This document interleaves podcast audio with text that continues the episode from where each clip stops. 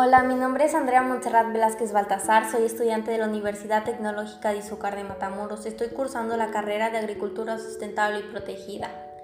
Esta actividad es realizada en la materia de expresión oral y escrita. Hoy, 14 de enero del 2021, hablaré sobre la importancia de la comunicación. La comunicación es una acción que consiste en transmitir e intercambiar un mensaje. Su importancia es la transferencia de información.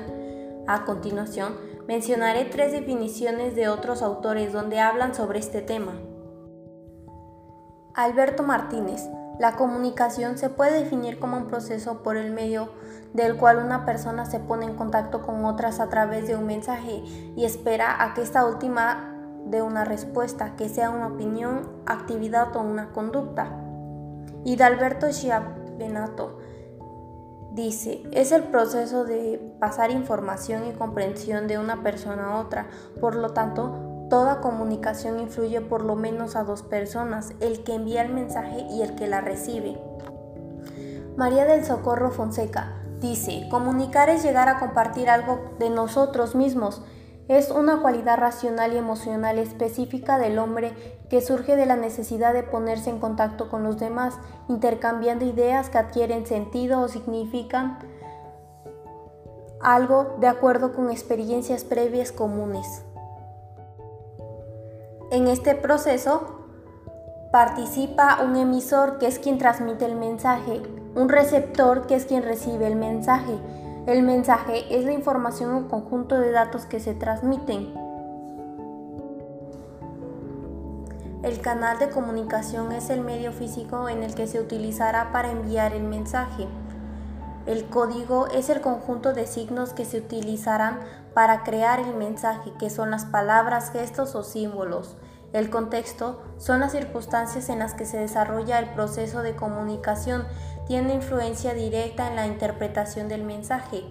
El ruido son todas las distorsiones en las que se pueden influir en recepción del mensaje original y pueden tanto ser del emisor como del canal o del receptor. La comunicación es importante para cualquier tipo de relación que tengas, ya que debemos aprender a comunicarnos de una mejor manera. Cada mensaje que transmita debe de ser de una manera asertiva. Esto puede ser logrado si tus palabras tienen poder y determinación para compartirlas, ya que tu punto de vista y el lenguaje es importante. Esto debe ser de una manera muy clara y simple, ya que debes dar a entender bien lo que quieres, ya que las demás personas no tienen la capacidad de leer tu mente y esto provocará malos entendidos. Por esta razón, debe ser claro para tener una buena idea y una buena comunicación. Esto no solo se basa en la asertividad y en el ser claro, ya que así como quieres que sea escuchado tu mensaje, debes aprender a dar la misma importancia a quien desee comunicarte algo. Debes tener en cuenta que la escucha es la mejor característica que se puede desarrollar. Debes aprender a desarrollar también nuevamente lo que es el enfoque, el captar, interpretar y el entender, ya que muchas veces no lo tomamos en cuenta. El escuchar no solo se basa en el oír lo que la persona dice, sino debes aprender a poner tu disposición, presencia y tu ser, así logrando un intercambio de ideas. Para tener una comunicación efectiva debes tener empatía, ya que esto te permite tener un buen puente entre tu mente y la de los demás. Debes aprender a tener una mente abierta para entender lo que las otras personas te están diciendo y es lo que sienten. Debes aprender a ser una persona que facilite un diálogo en lo que tú quieres y el otro quiere, ya que en la vida conocerás a mucha gente que piense distinto a ti y comúnmente te crearás prejuicios sobre la persona, pero debemos aprender a entenderlos y esto no significa que aceptes su postura, sino que trates de tener un punto medio en lo que es la idea principal. De esta manera serás una persona más flexible y podrás construir algo juntos.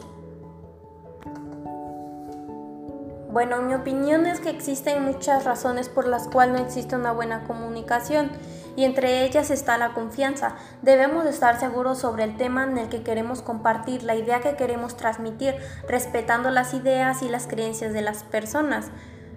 Yo propongo que para que esto no falle deberíamos de prepararnos sobre todo tipo de temas sin importar que esto no sea de nuestro agrado, dejando atrás la ignorancia y confiando en nosotros mismos. Bueno, eso sería todo. Me dio gusto compartir mi información sobre este tema. Espero les sirva de ayuda. Nos vemos pronto.